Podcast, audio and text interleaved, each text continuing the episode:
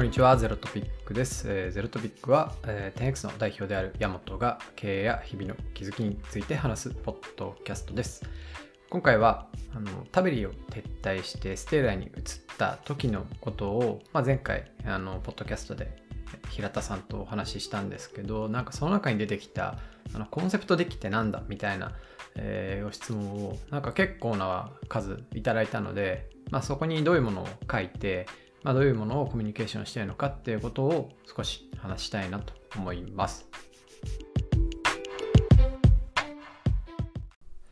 はい。ということで、えーそのコンセプトデッキというか、あの、事業のコンセプトみたいなものを、事業を作る時の初めに、こう、ドラフトアップするということをですね、えーずっとやってるんですけど、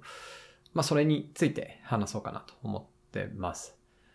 で、まあ、このコンセプトデッキとかなんかちょっと大それた名前がついてるんですが、まあ、言うたらただのドキュメントなんですよ。で、そのドキュメントの中に、えーまあ、いくつかの項目を自分の中で持っていって、えーその項目について書いていくっていう、本当ただそれだけなんで、なんか特別なことでもないし、割となんかこうプロダクト作るとか事業作るとか結構大きい意思決定なわけじゃないですか。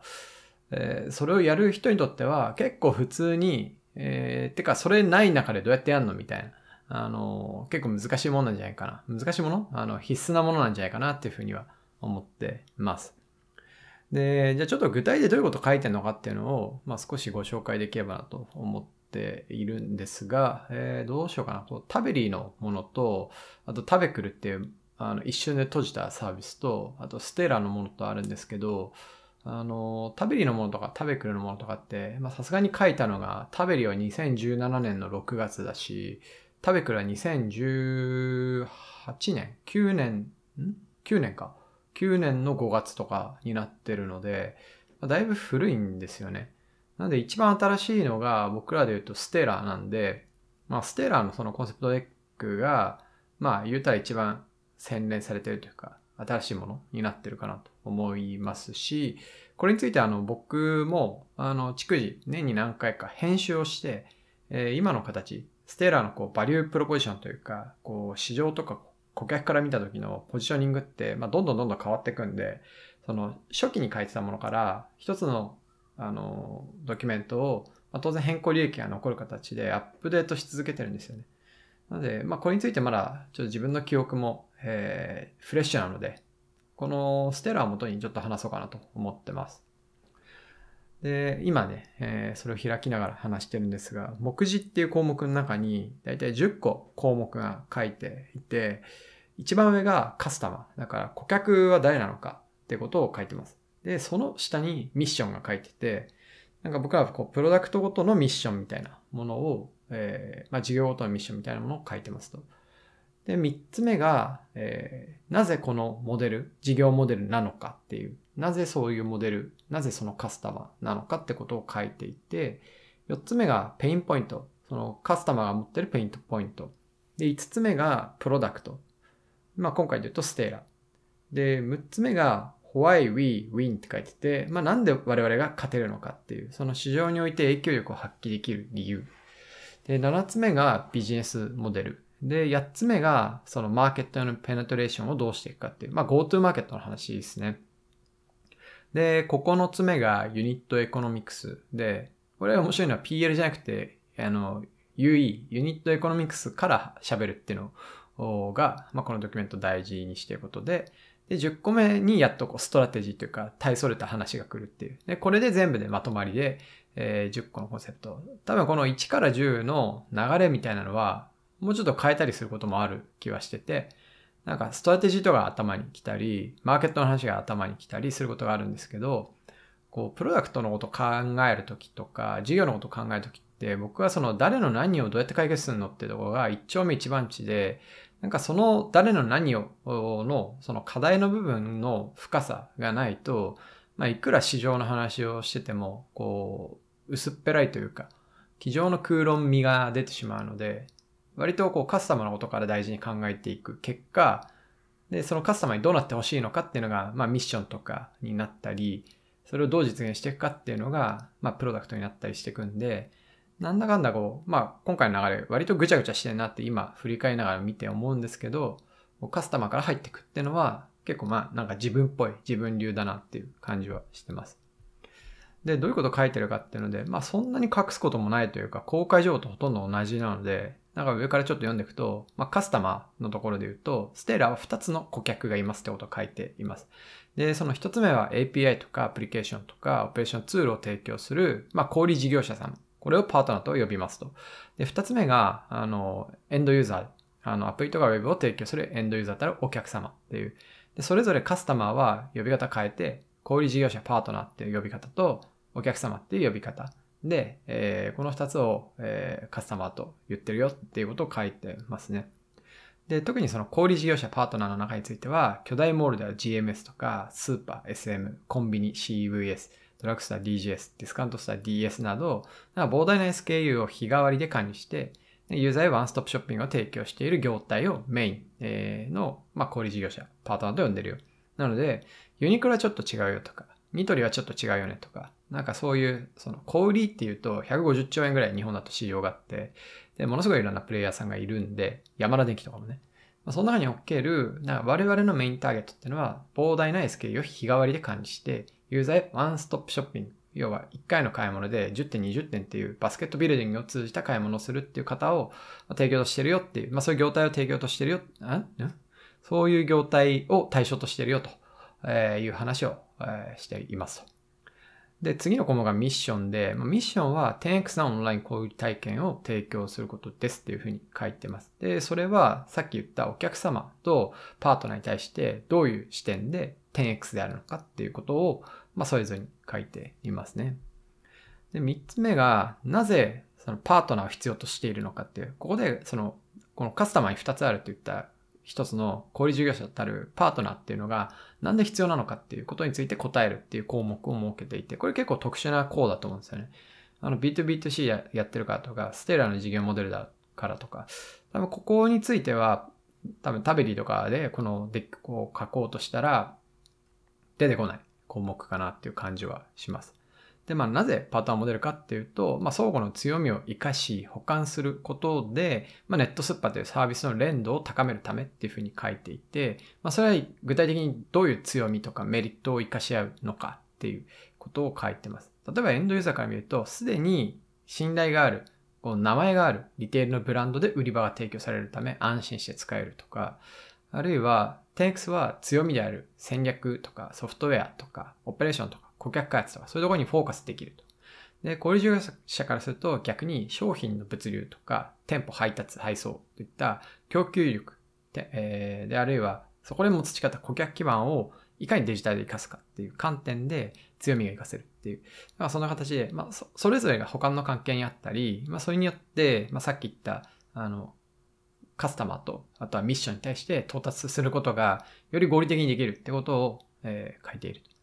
で、さらにこの補足で、えー、タベクルの時にいろんな実験したけど、なんか自分でやるのがきつかった。パートナーモデルがベストだって判断したよっていう背景もちょろっと触れてたりしてます。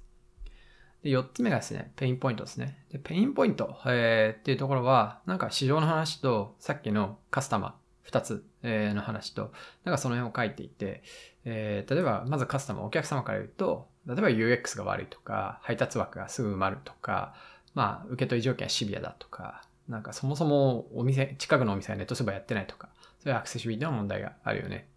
小売の方からすると、なんかステークソルダーがめちゃめちゃ統合して事業を作んなきゃいけないんで、難易度超高いし、コストも高いし、経験した人材もほとんどいない。大変だよね。っていうことが、まあ、ペインポイントとして書かれてて、まあ、こういうものをクリアに解決する方法として、まあ、5つ目のプロダクトのステーラーがあるよっていうことを書いていますと。プロダクトのところはめちゃめちゃスッキリですね。ほとんどなんか3行文字を書いてるだけ。ステーラはスーパーマーケット、ドラッグストアなど、小売チェーンが EC を立ち上げるためのプラットフォームです。うんたらっていうぐらいですね。で、why we win っていう、こうなぜ我々が勝てるのか。で、なぜその competitor に勝てるのかってことを書いていて、なんか僕らのコンピューターって、まあ、例えば、えー、っと、カスタマーが 2, 2社いますと。で、特にお金を誰からもらうかっていう観点で言うと、パートナーですよね。なので、パートナーから見た時の、えー、10X と横並びになるものって何があるのかっていうことを、えー、この項目では書いてます。例えば僕らで言うと、えー、楽天全国スーパーってモール型の、要は楽天にネットスーパーみたいなものを出店できるっていうサービスを楽天がやってたりとか、あるいは餌屋さんがゼロから作ったりとか、なんかそういう中で、まあいろんなこうサービスを提供してってるんですけど、そのどこに強みがあって、どこがチェックできてて、で、どこはこう 10X が、あの、こう、より強いかみたいなことを、えー、しっかり書いてたりします。で、これは刻一刻と我々も市場の解像度が変わってってるんで、今貼ってある資料は結構陳腐化してますね。これは新しいものに変えなきゃいけないなっていう感じはします。はい。で、まあどうやってその活化の中には、まあその相対的な優位をどこに持つかって話と、あるいはその優位性をどうやって深く、長く保つかっていう、その冒頭の話と2つ書かれてますね。で、7つ目がビジネスモデルで、まあ誰からどうやってお金もらうか、で、どの財布からいただくかってことを書いてるんですが、まあこれはなんかすごいシンプルなんで、えー、あんまり、えー、触れてません。で、市場のペネトレーションで、えっと、GoTo マーケットどうやっていくかとか、あと KSF、そのキーサクセスファクターっていう GoTo マーケットにおけるそのキーサクセスファクター、あるいはこれは EC なんで、まあどうやって要は GMV 伸びていくかっていう、そこのなんか重要なファクターってなんだみたいなものを書いていますね。まあ、僕らで言うと、パートナーの数が増えて、その店舗の開設率が増えて、で、店舗あたりのキャパが増えて、そこに受注率がかかって、アープがかかって、結果 GMV が出るって感じだと思うんですけど、手前に行けば行くほど、すごい弱いんですよね、日本は。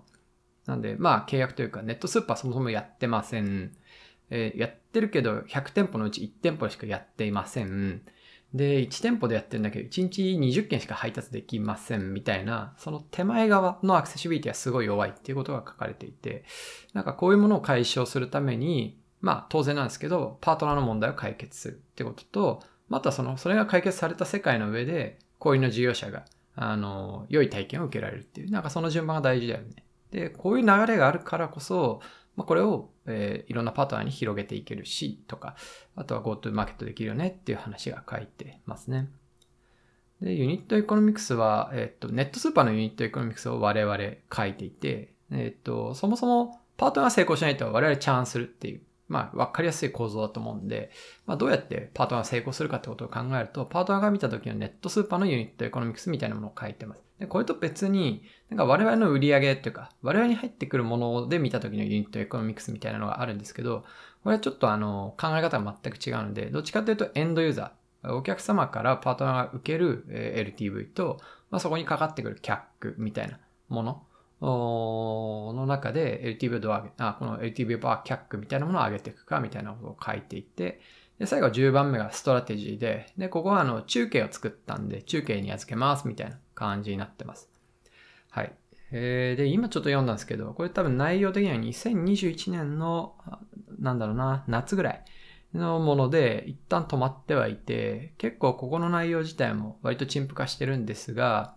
逆に言うと、この2020年にこの事業を始めよう。まあ、始めるって意思決定したのは2019年末とかなんで、2019年末に書いた時はもっと荒かったし、市場の解像度も低いし、顧客の解像度も低いみたいな状態だったんで、まあ、もっと仮説的なものが書かれてたんですけど、まあ、徐々にやっていくと、こういうのってこう、自分たちのもとにファクトとかエビデンスとか、実績が集まっていくんで、まあ、実績をもとに、まあ、少しずつブラッシュアップしていくと、えー、まあ、例えばですけど、初期考えてたものと実績が少し溜まった時の間のギャップって何が出るかとか、あとは実績が溜まった後と実績がもっと溜まった時のギャップって何が出るかっていう、こは自分の考えの差分を整理するってところにはすごく優位なのかなっていうふうに思います。ね。だけど、まあ難しいのはこれを、なんだろう、あの、醤油を醸造してる樽のようにこう煮詰めて作り続けていくとか、メンテし続けるっていうのは、ドキュメントって難しいじゃないですかね。なんで、まあ、どうすんだろうな。あの、なんだ最後までメンテしきったみたいな経験は自分にもないです。ないんですが、まあ、初め書いとくと、そこのどこの市場にどういう発射角度で入っていくかっていうことの、なんか当たりはまずつく。なんかそれはすごい良い効能があるんじゃないかなっていうふうには思っていますね。はい。っていうところですかね。これがこう、ね、自分がこう、事業とかプロダクト作るときの concept deck みたいな形で書いてるもの。で、当然なんですけど、こう、初め立ち上げるときにこれ全部書けるかっていうと書けないんで、初めはやっぱこうカスタマーのことをとにかく書いていくっていう pain point なんでっていう、それどうやって解決してっていう、なんでその pain point があって、その構造って変えれないのかとか、なんかそういうとこから発想を得ていく、着想を広げていくっていう、そういう形が良いんじゃないかなっていうふうには思ってますね。はい。ということで、多分これが気になる方って起業家とか、なんか事業新しく作りますとか、新規事業を拝命しましたとか、なんかそういう方が多いんじゃないかなと思うんで、まあそういう方にとって参考になればいいかなと思って話しました。はい。ご質問等あれば、ぜひ、えー、お願いします。それでは。